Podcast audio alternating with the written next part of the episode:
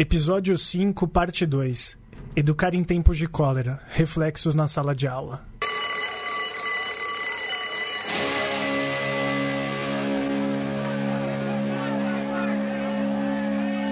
Né, a parte 2, querido Trafa. Você tá bem aí? Você, esse intervalo aí, você se alimentou, tomou uma água? Cara, a gente vai sobrevivendo, né? É, e aqui teve uma substituição aqui na nossa nesse time aqui. Como é que chama esse scratch aqui? O professor eventual? É. Categoria O. é, não, na verdade a gente trocou um camisa 10 por um camisa 5. Mas não, não estamos trocando não. Na verdade a gente vai atacar mais, né? É, ele diz que é 8, às vezes ele é 5, enfim, ele pode esclarecer essa polêmica aí em algum momento. A gente teve o Gabriel Brito na primeira parte, discutindo os reflexos na mídia e os reflexos na sala de aula. A partir desse novo cenário caótico, está ele aqui, Dani Leitor. Oba! Tudo tarde. bom, Danilo? Tudo bem. Danilo, eu tenho uma dúvida aqui que vamos esclarecer no ar ao vivo. A gente vai poder te chamar de mandioca, de mandes, de mande? Chama como quiser, cara. Ia ser difícil não, não falar desse jeito. Pois é, porque, pô, enfim, né? É, mas você que está ouvindo aí, você sabe que a gente fala. Todas essas alcunhas estão dizendo a mesma coisa. O professor Danilo Leitor. Se apresenta aí pro pessoal quem é você. Oba, bom, eu sou Danilo Leitor. A galera me conhece como Mandioca, sou professor do, do Ensino Municipal de São Paulo, numa escola pública lá, Zona Norte, em Jaraguá, quase Taipas. Fora isso, dou aula no cursinho da Psico há 10 anos e ajudei a construir os dois primeiros anos do cursinho Livre da Lapa também. É, bom, é, eu tava pensando, essas coisas do cursinho não tava tão na pauta, mas em algum momento eu gostaria de falar de cursinhos livres também aqui. Eu acho um... que a gente podia fazer um especial sobre os cursinhos populares, né? Um especial, um fim de ano. Já entrou uma polêmica, cursinho popular ou cursinho livre? Ou cursinho livre. Ou os dois, né? São... Tem gente que acha que é diferente. Ah, eu, eu acho que é diferente, mas enfim, não vamos nessa celeuma aqui agora. E você, Matias, tá tudo bem aí? Suave. Tranquilão, né? Opa. Bom, vamos lá. Olha, a gente, no final de toda aquela discussão da gente no programa anterior, que a gente tava essa questão de como a mídia foi usada nessa eleição, de todo esse processo de deseducação, de esse processo de realmente um, um, um novo alinhamento da galera no uso da mídia. E aí agora a gente fala do reflexo na sala de aula. A pergunta básica é: por que você acha, vou começando por você, Danilão, por que você acha que a educação é um novo foco, o foco no sentido de guerrilha mesmo? O ataque à educação. Por que, que você acha isso?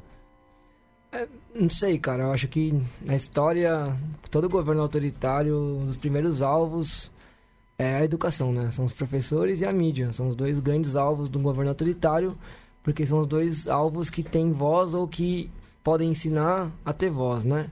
Não é por acaso que nas ditaduras no Brasil, na ditadura no Brasil, as aulas que foram suprimidas foram de sociologia e filosofia, né? Que são as aulas, digamos assim, menos uh, com menos uso prático, ou sei lá, uso uh, industrial desse conhecimento para o mercado de trabalho, né? E que vem apresentando maior fragilidade também agora no, nos projetos né, que, que são apresentados. Né? Você vê que a BNCC não está contemplando diretamente conteúdos específicos, né?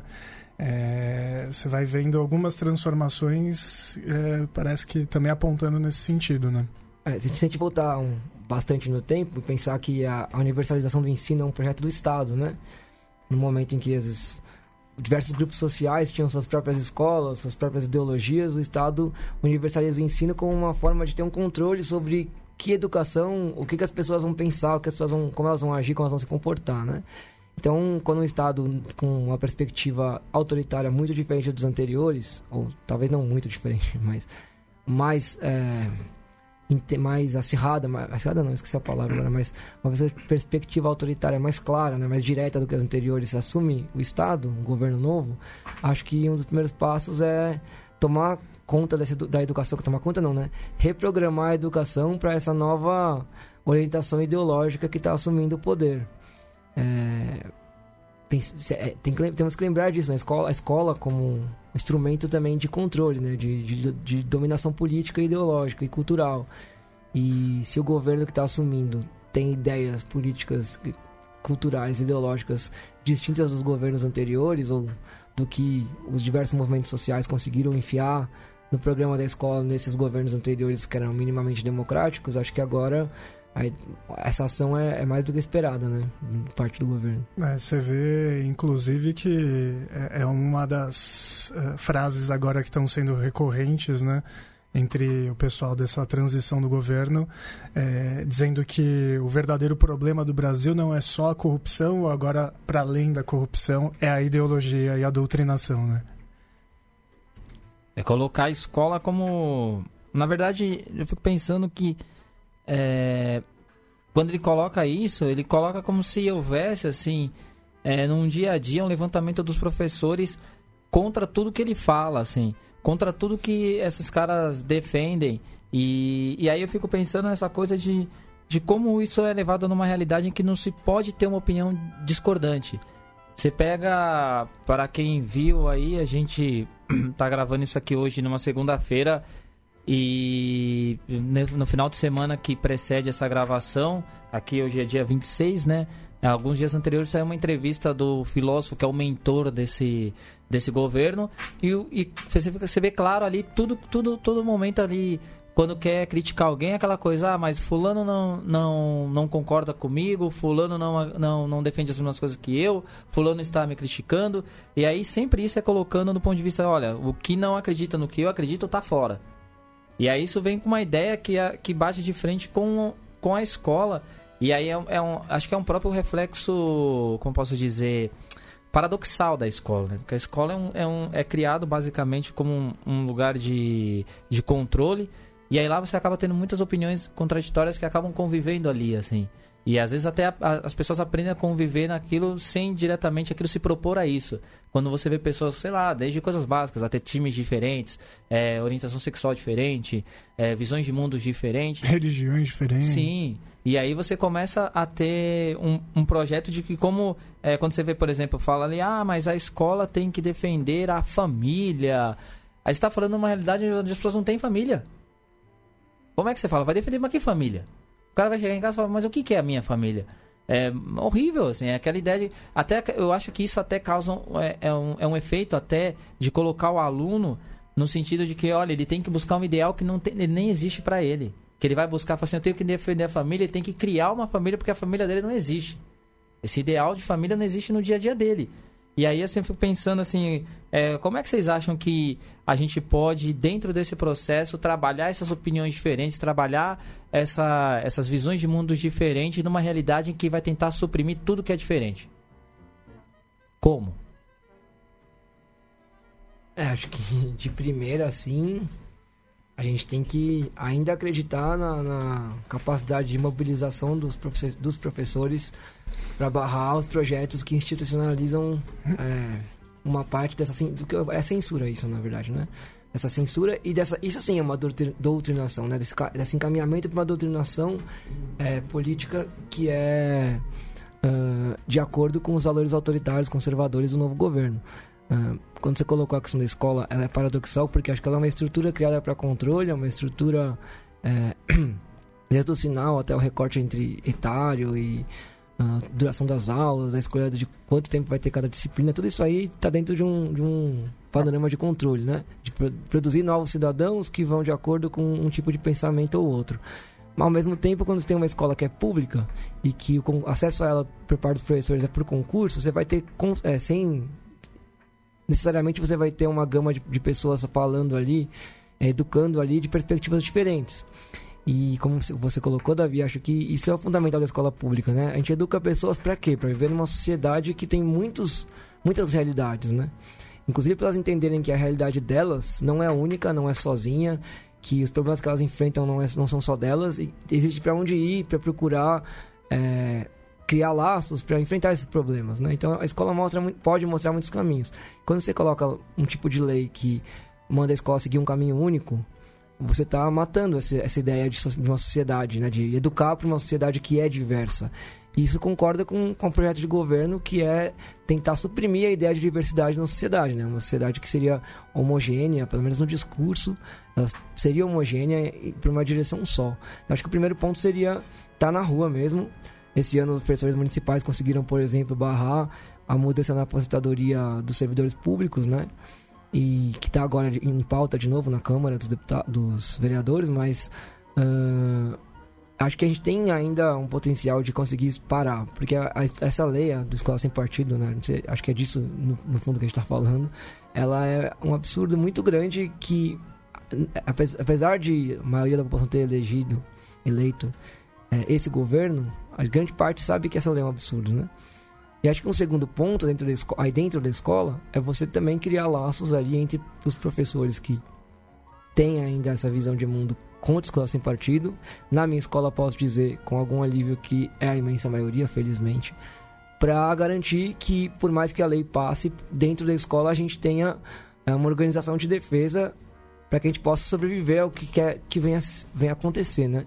E mostrar para os estudantes o, acho que é, é um, um, dos segredos é isso, né? Mostrar, colocar eles no nosso lugar um pouco, né? Como é que seria a sua vida se você não pudesse ouvir a música que você quer, não pudesse falar do assunto que você quer? Como seria isso? Como é que seria mostrar o que, o que é esse projeto de educação que se chama de escola sem partido? O que, que ele seria no seu último limite? Até simular uma sala de aula desse jeito. É, com cuidado para não virar aquele filme a onda, né?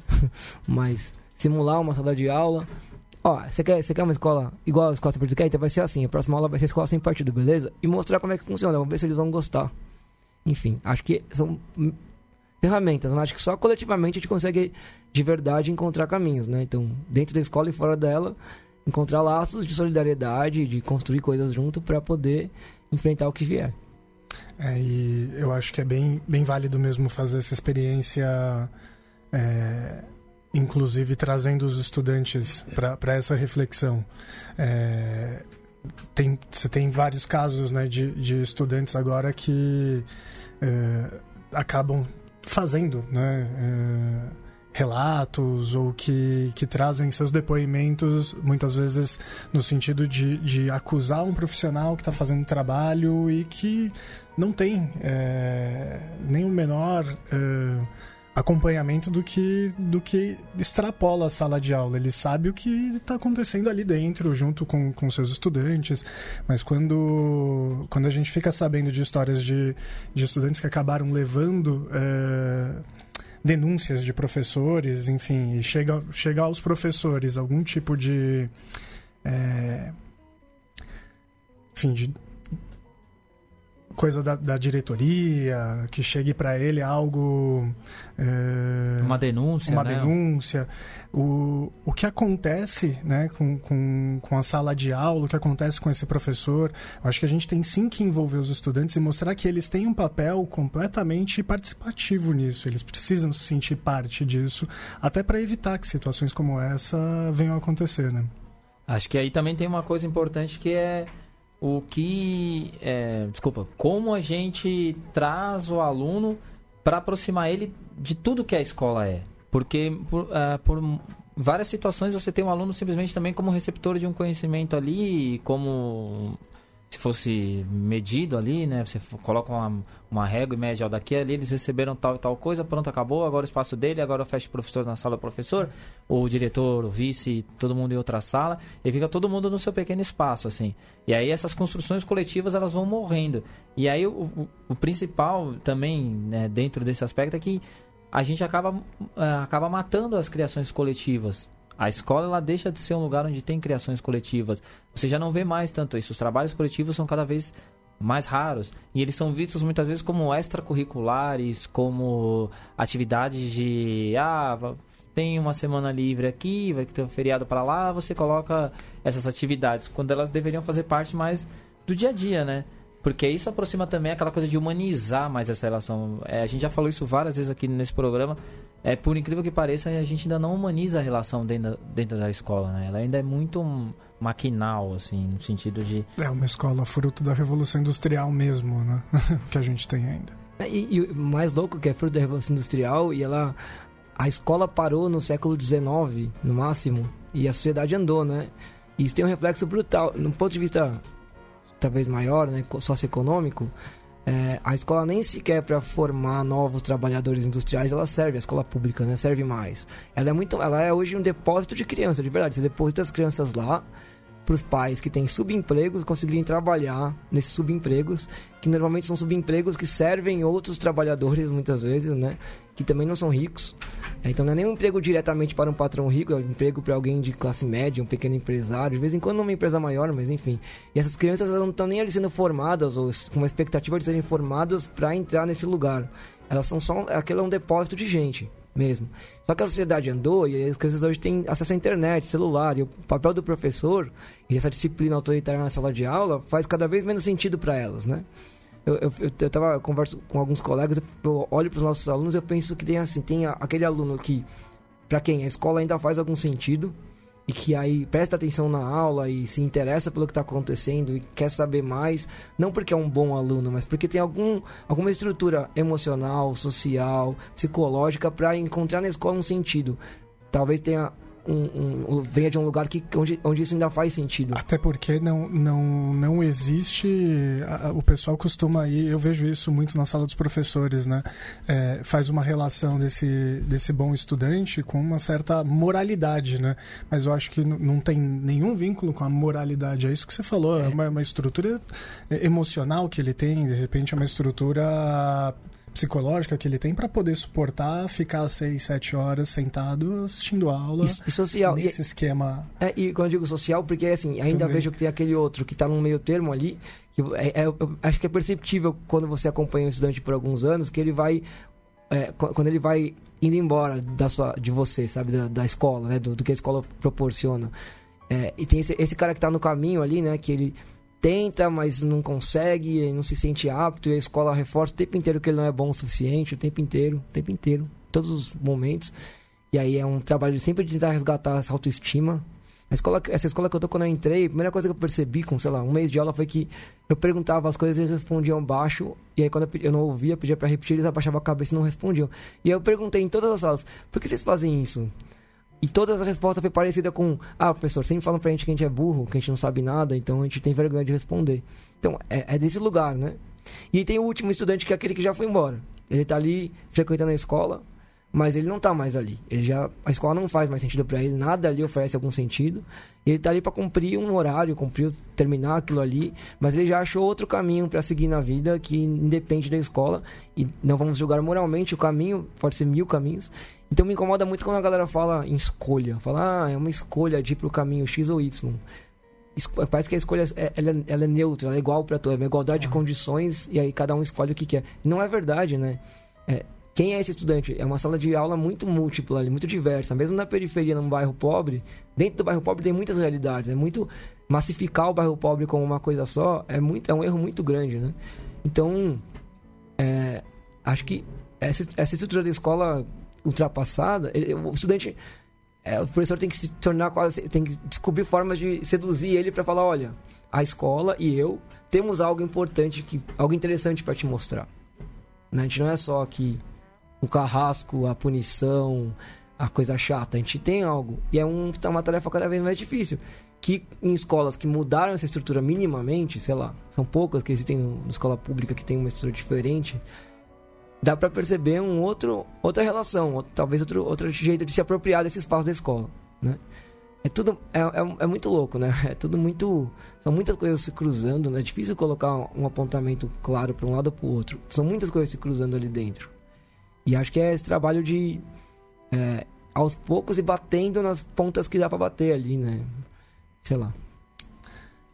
É, e a, a tendência, de acordo com esses projetos é, possíveis, né? Esses é, que vem de cima para baixo, né? A partir do governo ou do, de um possível é, Ministério da Educação agora, é, a tendência é que eles venham a trazer cada vez mais é, essa presença, digamos, da autoridade, da disciplina, porque é isso que, que eles apontam como algo ausente, né?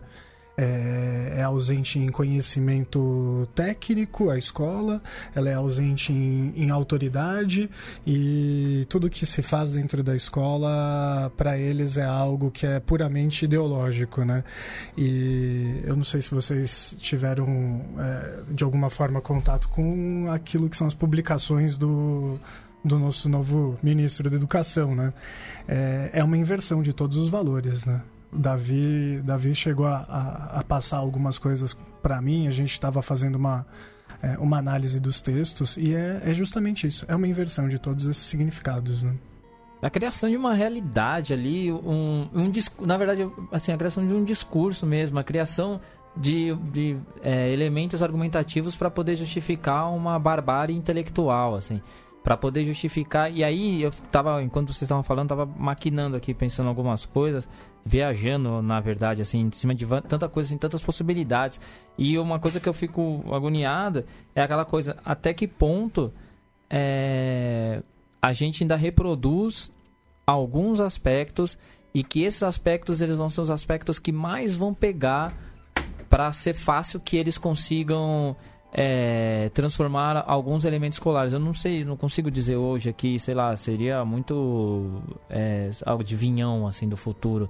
É, se a gente consegue mesmo ter uma escola no, nos moldes que eles querem. Assim, eu acho que na verdade nem eles têm noção da, da, escola que eles querem, nem eles têm noção do que é a escola na verdade. Mas eu acho que algumas coisas podem ficar mais complicadas. E aí eu queria, em cima disso, é, colocar alguns teminhas básicos e aí a gente debater em cima deles. Um, é, eu queria começar a falar sobre a questão do, do da, já que a gente está falando de moral, né?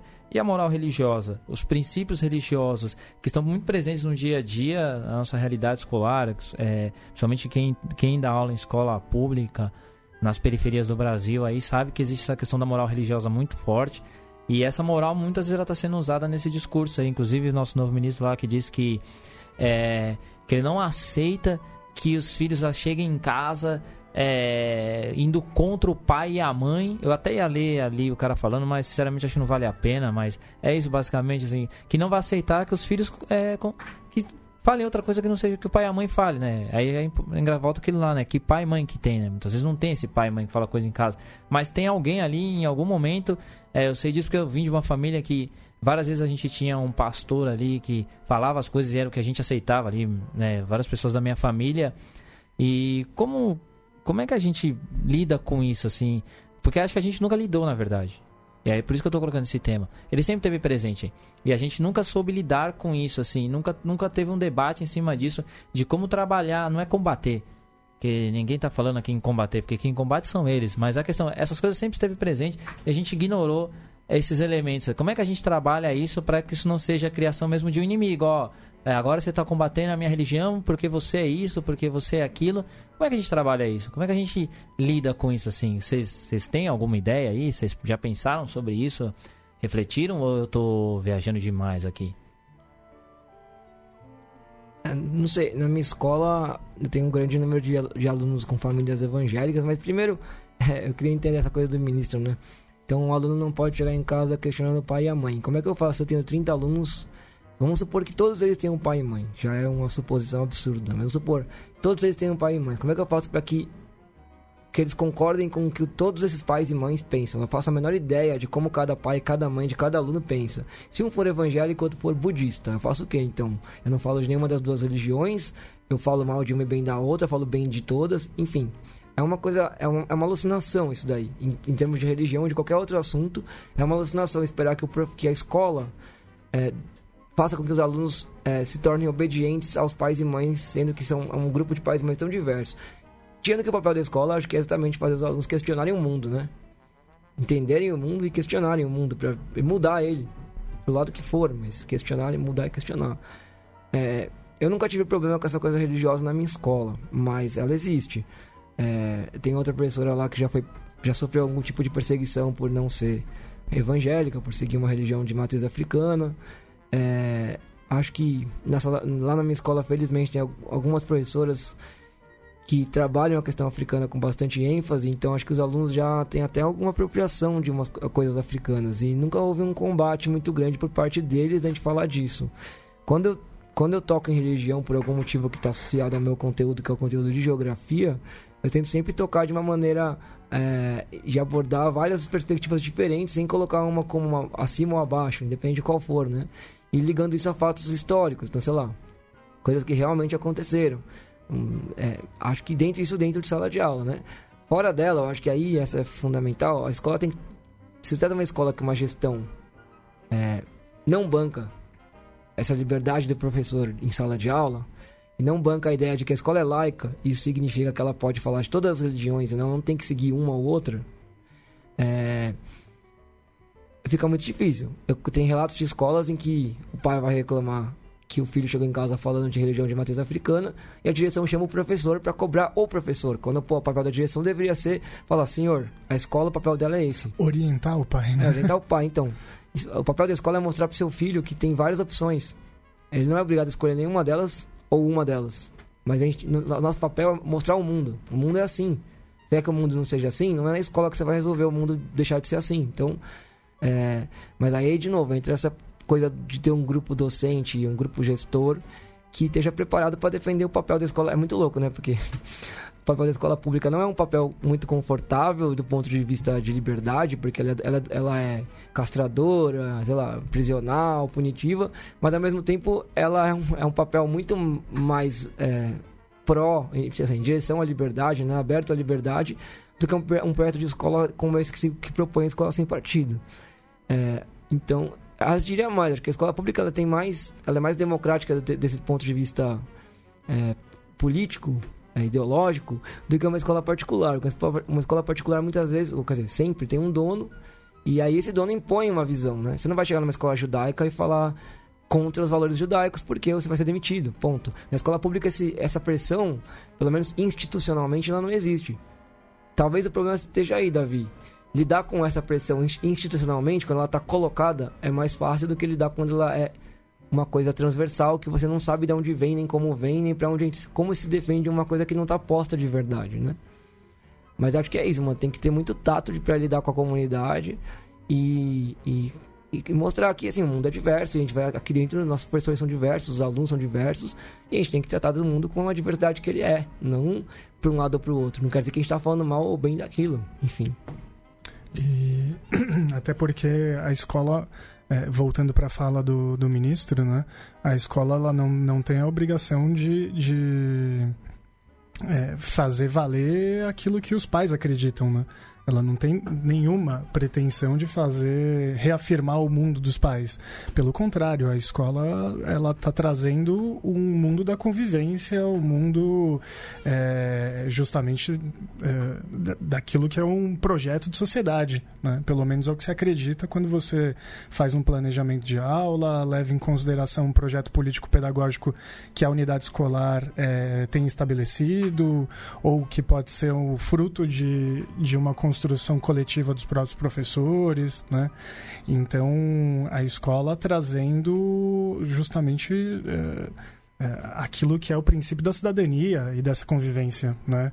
Mais do que ter que reafirmar algo que pertence à esfera privada e particular, enfim, de, de um determinado grupo, né? Quando a gente está pensando nesse caso da família, né? É, vocês falaram um monte de coisa aí, eu fiquei não vou nem dar margem aqui a tanta coisa que eu pensei, não agora, vai aparecendo ao longo dos programas. E, enfim, mas uma coisa só que eu queria pontuar da religião também é que a gente.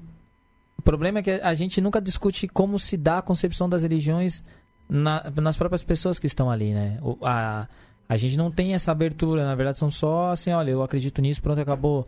Porque parece que é imposto desse jeito, né? A gente não tem. Quando, é difícil ter debates de, sobre religião, inclusive entre os professores. É, eu tô aqui, isso aqui é uma crítica aos professores, não é uma crítica aos alunos, assim. Os professores, em grande parte, eles nunca debatem suas próprias concepções religiosas para inclusive entender como é que elas se dão no, é, se dá ali dão no plural desculpa aí galera errei tudo aí é, mas como é que elas estão no, no, no, dia a dia tá ali eles também fica aquela coisa de parece que assim parece é futebol, política e religião, realmente a galera tem levado a sério isso, assim, os professores. Isso é horrível. Então eu acho que também é esse ponto, assim, eu acho que há, há, tem que se debater isso aí. É, quem tem os famigerados grupos de WhatsApps aí, de grupo de professor, vê que às vezes essas coisas dão, dão umas polêmicas boas. Você, você tá ouvindo a gente também deve ter alguma bem interessante, vai lembrar disso aí. Então, meus caros, vou para um outro tema também é, polêmico. Quando eu, eu fiquei pensando nele, falei, poxa, eu queria discutir isso ali, porque o Mandioca, ele tem um... Eu sei que ele, ele estuda isso de uma maneira diferente, né? Ele te conversa isso com mais pessoas, assim, muito mais que eu, por exemplo. Eu confesso que esse é um tema que eu converso muito pouco e trazendo isso para o cenário que é aquela coisa. A gente vê na escola também essa coisa da, da agressividade masculina.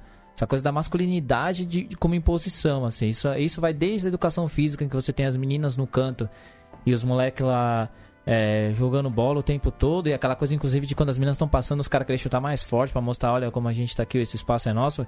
E eu sei isso porque a gente já, eu já conversei, eu e o Danilão já conversou muitas vezes sobre isso, assim, no dia a dia. E é por isso que eu tô trazendo esse exemplo aqui.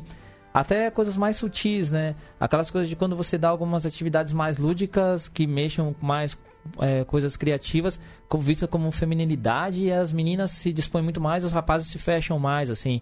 E aí a gente viu isso que esse novo governo é isso, né? O governo do, do homem é ressentido, né? O homem que não é mais o centro do mundo e eles precisam ser o centro do mundo, assim. E aí, assim, como é que a gente discute isso no dia a dia? Como é que é a percepção de vocês sobre isso? Gente, vocês já discutiram sobre isso, eu tô aqui falando que eu discuto isso muito pouco e eu quero realmente passar a discutir mais. E é interessante a gente começar esse debate aqui só entre homens, né? Já mostra a nossa falha aqui, que já não deveria ser assim, mas... E é, eu queria mesmo que vocês falassem um pouco sobre isso e, e, e quem está ouvindo também pensasse um pouco sobre isso, como isso reflete na nossa estrutura, assim. É, eu acho que tá, você está colocando talvez os pontos, é, os comportamentos que são derivam do, do, que, do que a galera intelectual do que a galera discute isso chama de masculinidade tóxica, né? Então aquela masculinidade que é autoritária, impositiva, que afirma uma heteronormatividade, todo mundo tem que ser hétero, o homem gosta de mulher, mulher gosta de homem, não tem outro, e que, ou seja, que combate, como você colocou, né, que combate mesmo tudo que não seja a própria masculinidade dessa construída dessa maneira. Que é bizarro, né? De novo, porque o mundo é diverso e a masculinidade tem muitas formas, né?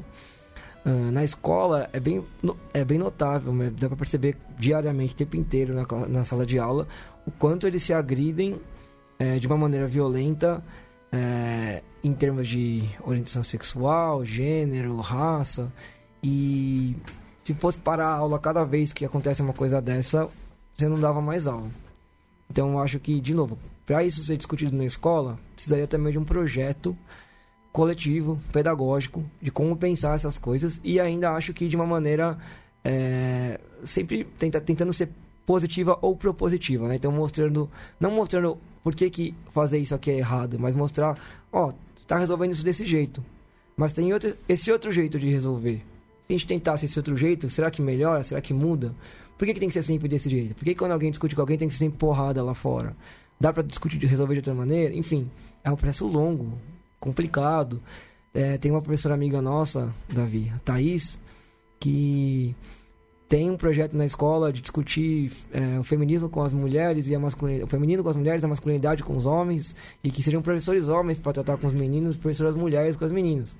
E é, é, é eu, acho, eu acho que é uma questão fundamental de abordar na escola, ainda mais numa escola de periferia, porque, se pegar a estatística, quem mais morre no mundo são homens, assassinados por outros homens, né?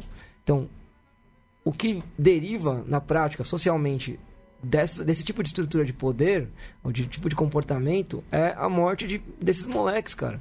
Isso é uma, uma das maneiras que eu tento lidar com isso, é mostrar sempre pra eles, ó, oh, meu, quem morre são vocês. Né? Então, vocês estão vendo que isso gera isso, que gera a morte de vocês. Gente com... Quantas pessoas conhecem ao redor de vocês que morreu por causa disso, por causa disso, por causa disso. Mas é um trabalho, mano, muito demorado e para fazer um professor sozinho na aula dele não faz sentido. Teria que ser uma coisa pedagógica coletiva mesmo, um valor coletivo da escola de discutir práticas, é, comportamentos na escola que geram violência e geram, sei lá, uma coisa, uma, uma criação ruim para esses meninos que que não saem dali reproduzindo todo esse lixo e que, que as, as, próprias vítimas, não, em grande parte dos casos, são eles, né? Uh, então, é, acho que é um trabalho bem devagar. Eu nunca eu nunca. A Thaís me convidou para fazer esse trabalho, discutir com os meninos da escola que ela era, era professora, uh, essa coisa da masculinidade, mas foi numa data que eu não podia ir.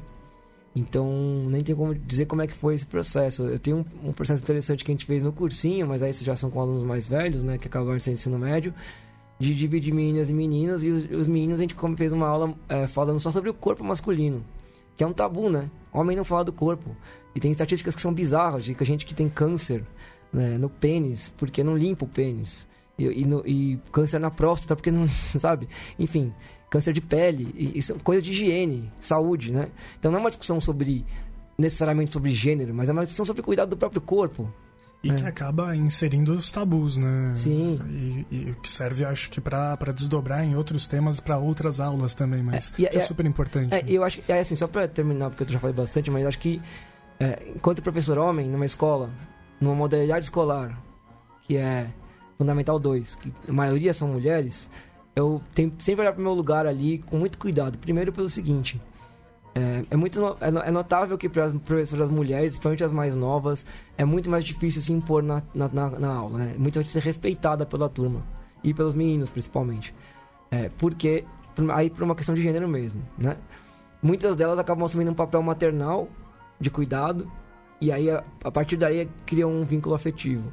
Professores homens não têm esse problema e muitas vezes eles acabam suprindo um papel, como o Davi colocou, de pai que, a- que muitos alunos não têm, um papel masculino que não tem. Qual é esse papel masculino que eu, que eu vou suprir? Eu vou suprir um papel masculino violento, misógino, homofóbico? Não. Se eu vou estar nesse lugar, o meu cuidado é tentar suprir esse papel masculino de uma maneira, olha, homem também é assim. Então, e desde uma coisa boba, como, sei lá, na apresentação lá do TCA da minha turma, as meninas estavam com tiarinha de princesa. E sobrou uma, eu peguei e fiquei com ela. E eles riram, falei, o que que tem? Sou princesa também e tal. E pá, e é isso. Eles já me conhecem, tipo, enfim. Então, coisas pequenininhas de brincadeira que você vai... Ou então, quando eles vêm com uma piada homofóbica, você faz aquela cara, tipo, tá, e daí? Aí, e coloca, não, meu primo é gay, cara, casado com outro homem. E, tipo, foi lindo o casamento deles. Eu fui, vocês querem ver foto? Tipo, tratar com naturalidade, tratar com... E assim, eles sabem que eu sou um professor que joga futebol, é, que eu tenho uma namorada, mas também não precisariam saber, sabe? Acho que a questão é meio essa, de mostrar que se você é uma figura masculina num lugar que tem é, uma ausência dessa figura muito forte, muitas vezes, que você pode ser uma figura masculina que não é a reprodução de uma masculinidade que mata. Mesmo, mesmo que exista a, a figura inversa, né? O pai ou alguém próximo com, com esse tipo de, de comportamento é, na família, enfim, com os amigos, mas é importante ter esse contraponto, né? De alguém que que está próximo e que pode mostrar que, que não é necessário para ser masculino não é necessário ser dessa forma, né? É, e ao mesmo tempo com outro cuidado também, que é tão importante quanto que é de não assumir o lugar do homem desconstruidão que não tem mais problemas, né? Claro. Porque eu tenho muitos, eu já fui muito autoritário, já gritei em sala de aula, já fui autoritário, já reproduzi um monte de comportamento que eu acho uma bosta. E aí, já que o Davi colocou isso, tem um, é, uma, um dos- uma das formas de trocar essa ideia, porque acho que o ponto fundamental da masculinidade tóxica é homem não conversa com homem. Você, você brincou que talvez seja um erro, não, talvez seja um acerto a gente tá falando entre homens aqui, porque homem não conversa sobre homens, né? Você nunca vê um amigo que você fala, putz, mano, eu tive um sonho, cara, meio bizarro, meu, você sabe?" no máximo quando é o sonho é engraçado, o cara conta, mas quando é um sonho que bizarro, que mexeu com uma intimidade, ele não conta. Nem sonho, nem sei lá, uma coisa aconteceu, uma vontade de chorar, nada. O problema, né, aquela, é, eu, por exemplo, eu tive ansiedade um tempo atrás e eu me lembro pra me abrir com colegas homens demorou muito tempo, assim, e com menina eu cheguei alguém falou, olha, a primeira pessoa que eu contei foi uma amiga nossa em comum, a Eveline, e falei, olha, o problema é esse, esse. Depois falou, não, conversa com outras pessoas. É isso mesmo, a dificuldade da gente que se propõe a, a conversar essas coisas.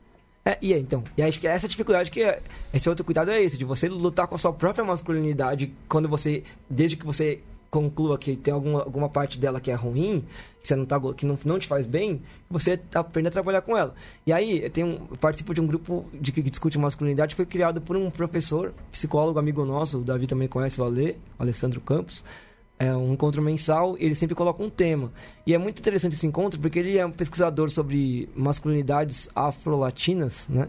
E ele traz muito isso pra, também para discussão. É, a masculinidade tóxica é ruim, mas não é todas, as- não são todas as masculinidades que são ruins. Não tem só essa, tem outras. Então não é pra odiar também, não é pra sentir culpa de ser homem e odiar ser homem querer morrer. É pra você discutir, ó, que comportamentos que eu tenho da- que fazem parte da masculinidade são uma merda e que comportamentos que são úteis pra mim, que fazem bem pra mim e pros outros, né? Então, esse tipo de grupo é uma coisa nova, acho que aqui no Brasil, não tem muito. É, e acho que eles são importantes, né? Se não for um grupo, acho que é um tema, por exemplo, que pode ser discutido com uma certa periodicidade numa reunião pedagógica, numa reunião, numa aula. É, mas, de novo, a gente volta para a questão de precisar de um projeto político-pedagógico na escola, coletivo, que abraça essas ideias, né? Enfim. Ô, Mandioca, e se alguém se interessou que tá ouvindo, falou, poxa, eu queria mais saber sobre esse grupo, saber mais sobre o, o Ale, tem algum jeito aí? Você, a gente pode depois colocar alguns links aí pro pessoal acessar na postagem? Você vai deixar isso pra gente aí? Pode, pode, claro. É, eu não tenho agora certeza absoluta, mas eu acho que no Facebook o grupo tá como homem a homem. Talvez não seja o único, né? Mas aí na é. postagem a gente coloca o link direitinho aí pro pessoal. Gente, Demorou. Tá bom? E aí não, é só para deixar registrado mesmo. E o Ale depois quiser se manifestar e quiser falar com a gente também, a gente dá um toque nele aí, né? Mais algumas coisas aí, senhores, sobre isso? Fechou já esse ponto? Vocês estão tão bem hoje, hein? Falando pra caramba, né? O Trafani tá esperto, ele jogou tudo nas costas do Mandioca e falou, ó, fala aí, né? Já que o Mandioca fala bastante, né? Você poupando a sua voz aí, o rapaz trabalha muito. Oh, né? Ainda tem aula à noite. Ó, e aí, mais uma das coisas aí, então, a gente. Eu sempre penso, pô, a gente fala essa questão da masculinidade, aí, por exemplo, o Matias, né, da camisa do São Paulo, eu sou São Paulino também. E, e uma das coisas que o, o, São Paulino sofre muito é aquela a, a, famosa piada do Bambi, né? Essa coisa da bicharada, essa coisa que, nossa, é, é é, aventada aí todo dia. E na sala de aula é, é, muito louco, assim, porque você fala que você é São Paulino, na hora já vem aquele. Ih, ih, não sei o quê. E aí é engraçado porque você tem ali alunos São Paulino, você tem o, o, alunos gays.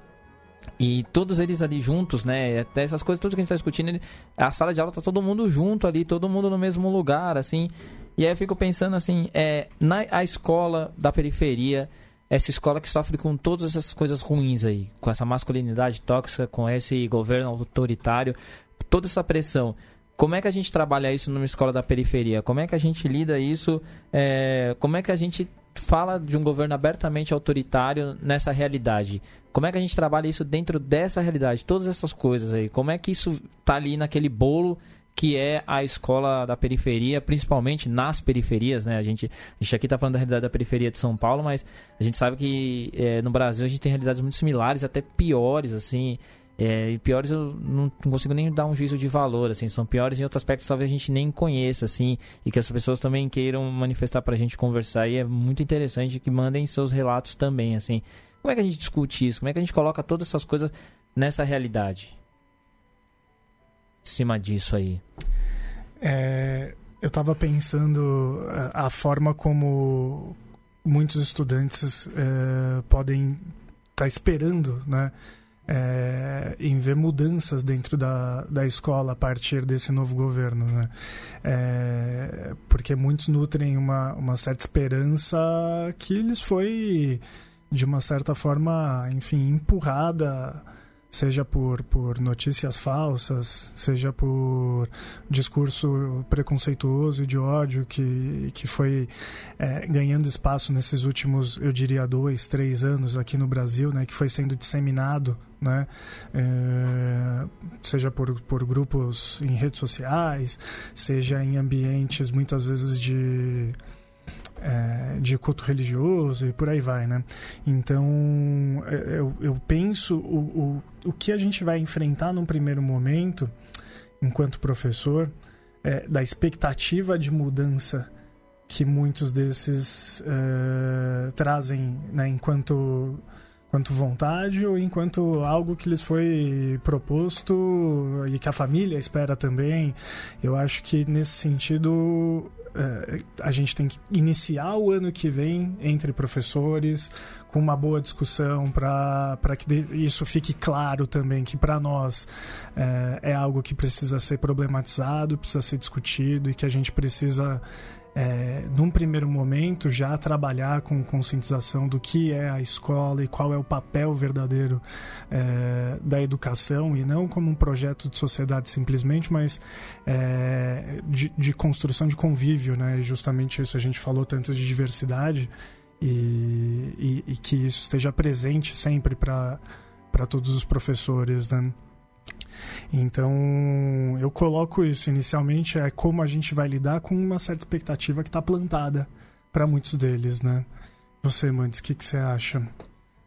Ah, não sei, eu, eu tento trazer em, em aula para eles, que é um momento que eu tenho de contato com eles, né, mais, mais intenso. Em aula eu sempre tento. Porque é isso, né? As pessoas acham que a gente chega lá e começa a falar desses assuntos, mas eles querem saber. A primeira coisa que me perguntaram quando eu entrei na sala de aula, primeira coisa, no dia depois da eleição, foi: E aí, professor? Você votou em quem? Primeira coisa que perguntaram. Aí você falou, escola é... sem partido. Vamos mudar de assunto. É, não posso, não posso falar sobre isso. Mas é. Eu acho que eu sempre tento trazer para eles, tá? Independente das escolhas de vocês ou de, da minha, que, o que tá acontecendo é isso. Vamos ver nosso lugar nisso. Onde nós estamos nisso aqui.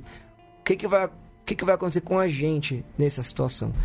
E para eles, estudantes da periferia, a imensa maioria de uh, descendentes de nordestinos, a maioria da escola não branca, é, eu tento mostrar para eles o que acontece com as pessoas que têm essas características na sociedade atualmente e o quanto isso pode piorar com um governo que declara é, diversos tipos de ódio contra essas pessoas. Então, ó, tá vendo? Você tá nessa linha aqui, ó, você tá nesse lugar. E aí? Como é que você vai sobreviver estando nesse lugar? É, são temas da geografia, né? A população brasileira é um tema da geografia. Formas de governo, democracia, ditadura, são formas, de, são coisas da geografia. Então, a minha ideia em sala de aula, independente dessa questão política, sempre é aproximar o conteúdo que eu tenho que tratar com eles da realidade deles, né? Então, por que, que, isso, por que, que isso importa para vocês? Por que, que isso faz sentido? Por que, que isso tem a ver com a vida de vocês? Com, como tem a ver, né? Aí, sei lá, vou contar só um, um, uma experiência que eu achei que foi interessante, que eu que tem coisas que tenta fazer dar certo e coisas dar errado, né? Que foi assim, uh, tava discutindo formas de governo, eu falei da monarquia no Brasil, expliquei como é que funcionava a monarquia, que é o poder centralizado. Depois a gente foi para República, os três poderes, Câmara de, Deputa Câmara de Deputados, Senado, etc. Expliquei que faz um senador, que faz um deputado, como é que um controla o outro. E falei, no, Brasil, a gente teve dois momentos de ruptura desse modelo democrático de república, que foram os dois momentos ditatoriais, Estado Novo e depois a ditadura civil-militar e, é, o que, que significa ruptura? Ó, se aqui tinha partido, aqui não tem. Se aqui podia votar, aqui não pode votar. Se aqui tinha três poderes, aqui é um poder centralizado, o poder todo, blá blá. E aí passei um, achei um canal que tem um. Tava, fez um, um, um vídeo sobre o fato de que o SBT resgatou aquele slogan Brasil, ame e deixo. E passei, esses caras fizeram uma análise de onde veio esse slogan, que é do macartismo, né? E como quando o Brasil importou ele pro, quando importaram ele pro Brasil, ele já tinha caído em descrédito nos Estados Unidos, sido ridicularizado porque o McCarthy era um idiota, né?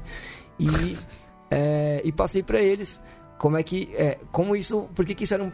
Por que, que isso era um problema? O canal, o cara até fala assim: pô, seu Silvio, reprisa o Chaves, não reprisa isso aí não. e aí. É, você, sabe, pra... sabe que isso, esse vídeo vai estar tá aí, a gente vai colocar ele Podem aí. Podem colocar, só... do Meteoro, o canal da hora, que tem várias assuntos legais nesse canal. Aí no final da aula, depois de tudo isso, uma aluna falou pra mim, tava, tocou o sinal, né? Tocou não, né? Galera, falta cinco pra tocar o sinal, tá com essa vestir, pegar a mochila já. Aí uma, aquela bagunça para desligar o projeto, né, a televisão, sei lá o que. Aí a aluna falou, professor, bem baixinho, bem baixinho, assim, professor. Meio, meio, meio assim, meio questionadora, né? Por que a ditadura foi tão ruim, hein? Tipo, meio assim, por que, você diz, por que todo mundo fala que a ditadura é ruim? Aí eu falei, eu acabei de te mostrar, ninguém podia votar, não podia ter partido, tinha censura, morreu pessoas, pessoas foram torturadas, sobrou uma dívida econômica que a gente tá pagando até hoje. Eu acho isso ruim, você não acha? Ela ficou com uma cara assim, não respondeu nada e foi embora. Mas você percebe como é difícil? Porque é, não é uma questão de. É, é, aí, se, se eu for acusado com isso de fazer com que ela chegue em casa e questione os pais, porque provavelmente é dos pais que vê essa informação de que a ditadura não foi tão ruim, né? Ou sei lá de onde que ela viu isso, no canal do Facebook. Cara, o que eu fiz demais? Eu mostrei o que a ditadura foi. Tá no livro didático isso. Eu não inventei isso da minha cabeça. Tá no livro didático. Eu tô dando pra ela o que tá no livro didático. Percebe? Então. É, do mesmo jeito que o pessoal fala, nossa, mas agora as mulheres querem dominar o mundo, não sei o que lá, e tá na apostila de sociologia feminismo. Então. Você tem que estudar feminismo. É, e, e na apostila tá lá falando, é, sabe, dados e mais dados de como é importante ter o feminismo na realidade social. E aí vem essa coisa, é, chamam de masculinidade tóxica e, e quer dizer, você tem que falar a fragilidade da masculinidade. Eu não entendia muito bem o que era isso, mas nessa hora você percebe. O negócio é tão frágil, a construção de uma ideia de masculinidade que é poderosa e que é mais poderosa que todo o resto é tão frágil que você não pode nem estudar o resto, nem olhar, nem falar sobre o resto. Porque só de falar sobre é uma ameaça. Então, se, você, se a masculinidade fosse tão poderosa e tão imponente assim, ela não teria nem medo. Ah, você quer falar de feminismo? Fala aí, mano. Feminismo perto da gente é nada. Tipo, se você se, se, tem um incômodo tão grande com qualquer outra coisa que não seja masculinidade, família, cidadão de bem, homem, mulher, branco, etc. Então é porque o negócio é muito frágil, precisa muito se é, reafirmar o tempo inteiro para não ser, não ser destruído, né? E aí, aí talvez seja um otimismo meu. Já pensei nisso. Mas acho eu que com a instituição das leis, né, da 10.639 a 11.645, que obriga o estudo de é, da cultura africana e, não, e indígena na escola, é, não só por conta disso, mas também por conta do momento social brasileiro, vejo eu que alguns grupos historicamente oprimidos, população negra, população indígena, população, as mulheres, é, a população trans invisibilizada, os LGBT, ganharam um pouquinho de voz. Você olha para a cultura popular brasileira, a música popular brasileira atual, né? Sei lá, que eu tô chamando disso, tá? a Pablo Vittar, Lineker, é, enfim, você vai ver que esses grupos apareceram, começaram a ter um pouco de visibilidade, né?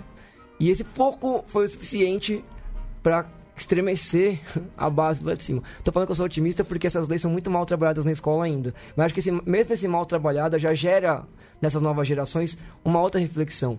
Eu tenho uma aluna do sexto ano é, que chamou outro, chamou um menino de machista e, chama, e sabe consegue identificar ações machistas, racismo, tal. Eu não lembro de quando eu tava no quinto, na quinta série, que não era sexto ano, de ter a mínima noção do que era racismo. Eu tinha um amigo negro, tenho até hoje, que sofreu racismo na escola, a, a Fundamental 2 inteiro. Eu só percebo isso hoje, o quanto, né? Eu percebia de leve. Lá no oitavo já tinha um pouco mais de noção, mas eu não fazia a menor ideia. Inclusive, as brincadeiras de apelido e tal, muitas vezes eu participava. Né? Enfim. E mesmo a, a, nossa geração, nessa fase, não, não fazia é, nem, nem de leve uma reflexão sobre o machismo. Não, um nunca, nunca. É. Então é isso, é. E aí é louco também, né? A Essa... gente também não tinha. Pode ter na escola de vocês hoje, por exemplo, casal gay.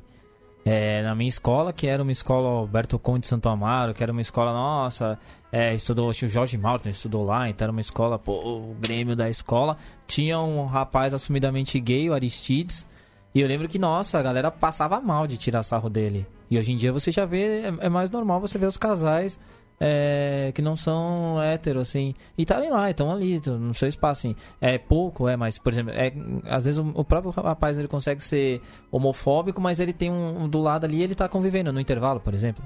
E isso é uma coisa é, já é um progresso, né? Quer dizer, a gente, a gente passou por, por algumas experiências, digamos, na, na, nesses últimos. Pensar aqui nos últimos 20 anos, né, levando em consideração a nossa, nossa geração. É, de trintões, né? De trintões, claro. exato. A gente chegou a ver algumas transformações progressistas no sentido é, positivo, né? Do que do que aconteceu nesses últimos tempos, né? Pensar que isso está é, tá mais presente hoje e é mais possível de ser problematizado porque está sendo visto, mas é importante que a gente continue fazendo. É, enfim, essa problematização no sentido de, de, de, aprofundar cada vez mais e trazer cada vez mais para o convívio e para a visibilidade, né? Toda, toda essa diversidade. Né?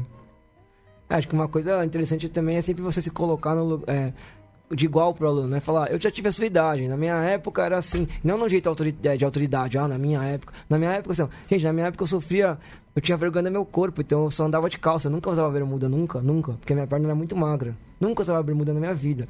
Na minha época eu sofria muito porque eu não falava com nenhuma menina, nenhuma menina se interessava por mim, etc. E mostrar como essas aflições, que adolescente, né, aquela coisa, é, é a idade da angústia e da, sabe, insegurança total. E mostrar que é normal ter isso, que todo mundo teve e tentar fazer. Pô, você tem a possibilidade hoje de ter um caminho um pouco menos duro do que o que a gente teve. Aproveitem essa oportunidade, né? E colocar isso, né? Um grande problema que tem é, numa escola que é autoritária, castradora, punitiva, repressiva, quando você se põe nesse lugar com o um aluno, muitas vezes você acaba virando uma referência de escuta para ele. E aí você também tem que ter cabeça e estrutura para aguentar, porque o que tem de aluno que vem falar com você sobre os problemas que você, mano, não tem como resolver para ele, não tem nem como pensar em ajudar em alguma maneira, você. Então você tem que ter muita cabeça. Você faz o papel de professor, pai, assistente social, psicólogo, tudo junto, né? É. E é uma é um acúmulo de funções que é brutal, cara. É brutal. Pra... Não é à toa que a nossa categoria é a que maior, tem o maior número de licenças médicas por questões de saúde mental. É, é, é, se não bastasse já a, a quantidade de, de problemas e de trabalho decorrentes da, da própria função, né, a gente acaba acumulando, nesse sentido, muitas outras. Né? É, eu, eu voltando um pouco na tua fala, Mandes, você falou sobre isso, né? O ambiente de uma escola que é castradora, que impõe determinados limites, que é hierarquizada demais. É, quando um professor também se coloca nesse papel, nessa condição de estar muito mais próximo do estudante, de poder ouvir, estar aberto ao que o, o estudante traz enquanto angústia ou qualquer tipo de, de contato mais próximo, é, a, a própria instituição também se volta contra esse professor, né? Então o professor também acaba tendo um é, sofrendo algum tipo de assédio, de constrangimento, de perseguição pela própria instituição, né?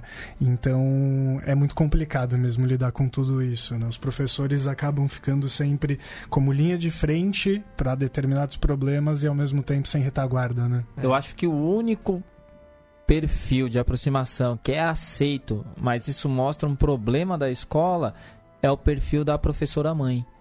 E nenhuma escola se problematiza isso. Nenhuma escola, em nenhum momento eu vi algum professor ter problema, alguma professora ter problema porque ela era vista como mãezona. E é, que é aquela coisa né, do, do ideal da mulher mãe, assim. isso não tem. Qualquer outra aproximação, inclusive das professoras mulheres em outros aspectos, por exemplo, a, é, professoras que são do hip hop e, e às vezes tem mais proximidade com os meninos do rap lá, por exemplo, tem muita gente na Zona Sul. E aí os, os outros professores ficarem com o pé atrás ou começarem a reclamar, falar, olha, mas não é assim. Ou seja, aquela mesma professora tivesse o papel de mãe, que não é um perfil que não é aceito. Desculpa, que é aceito, assim, que não é um perfil que não é questionado. É porque é mãe, né? Porque é mãe e mãe é natural, né? Natural, a mulher nasceu pra ser mãe, né, meu? Você acha que não? É, então... tem, tem dois colegas nossos, né? Um colega, uma colega que tem uma história nesse sentido que você colocou, que vocês estão colocando, né? Um que é o Zé, que o caso dele está inclusive sendo divulgado abertamente, que está sofrendo uma perseguição na escola dele. Ele e uma professora, os dois sofrendo perseguição por conta de sendo acusados de tratar de conteúdos políticos em sala de aula e não dos conteúdos das disciplinas deles, né? E fizeram denúncia na diretoria, na ouvidoria sobre isso e tal. É que você, Danilão, você não tem Twitter, né? Você infelizmente é desatualizado dessa rede social, mas nós divulgamos esse caso aqui no nosso Twitter e a galera realmente comprou essa briga aí e tá bem divulgado. Inclusive o Zé, olha, até informação de bastidor aqui. O Zé já me confirmou que ele virá aqui e vai conversar sobre isso. Não, ele e a professora Bruna virão aqui, vão dar um abraço do Matias aqui olha também. compromisso, hein? Não, já confirmou, tá firmado isso aí. Tá aqui, ó, registrado. O Matias vai até se pronunciar neste momento. Me dá um pan. é que agora é um assunto de. É uma informação aqui. Desculpa, tinha que dar essa porque era um furo de reportagem aí, mano. A notícia aqui não para. É, acho que a outra, outro caso já não é tão. Acho que vai nessa coisa da instituição, que é uma companheira nossa, a professora Marília, que faz um trabalho legal, professora de arte na escola dela, e aí trabalho de é, apresentar algum, algum, alguns casos de. É, mostrar para os alunos o que é uma intervenção, né? Então, como é que você intervém no espaço da escola, através da arte. E ela fez, estimulou eles a fazer coisas para colar nas paredes com questionamentos, perguntas. E aí uma menina fez um, um cartaz que era contra o machismo e dentro do cartaz tinha um desenho com o dedo do meio, certo? E aí ela foi chamada para conversar porque alguns professores estavam ofendidos com aquele dedo no meio.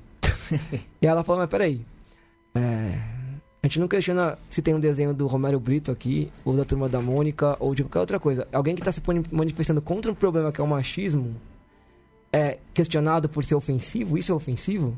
Né? Isso que é ofensivo, ofensivo não é o machismo, é a, resposta a ele, né? E aí, enfim, aí, vai, aí você começa a sofrer sanções, aí você tá, e por isso que eu digo, a única forma de resistir, se a sua gestão não te apoia, é ter dentro da escola um coletivo de apoio mútuo, solidariedade entre professores, dentro e, se possível, fora. Porque aí você consegue é, ter um corpo maior, uma coletividade que faz coisas juntas e feita junto as possíveis é, sanções e é, imposições que vão vir. É, é duro, meu. Tem muita gente que a gente conhece que está num processo desgastante. Tem, tem uma, uma colega que está num processo com a diretoria dela com assédio moral absurdo. E ela já pediu licença médica porque não está sem cabeça nenhuma a escola que ela estudou a vida inteira, desde criança ela estudou lá, virou professora lá, e ela tá querendo sair da escola dela, né? Que ela é muito mais. Ela faz muito mais parte daquela escola, enquanto comunidade escolar, do que a merda da diretora. Mas ela tá sofrendo uma de moral absurda. Então, é, é muito difícil, né? É uma estrutura feita pra não te, não te dar liberdade, feita pra te castrar. É isso, senhores. Olha, eu queria finalizar então aqui essa segunda parte falando, só deixando então esse recado. Se você não tem procure criar é, grupos de apoio mútuo entre os professores. Se você quiser discutir sobre isso com a gente, pode mandar aí. Se quiser conversar com o Danilão, a gente vai colocar um contato dele aí também. Com outras pessoas, mandem se vocês têm para nós aí, que é legal também aquela coisa. Esses grupos muitas vezes podem produzir textos, ter algum tipo de produção artística, enfim, manda também, a gente divulga nas outras cidades aí que as pessoas ouvem a gente aí é muito importante. É isso, acho que esse é o recado aqui. Você quer deixar alguma fala final aí, Danilão? Algum recado, alguma coisa que a gente esqueceu aí? Não, eu queria agradecer o convite é, para participar. Vocês dois são caras que eu admiro muito na educação. Vocês têm mais tempo de educação do que eu, bem mais, né, na educação pública.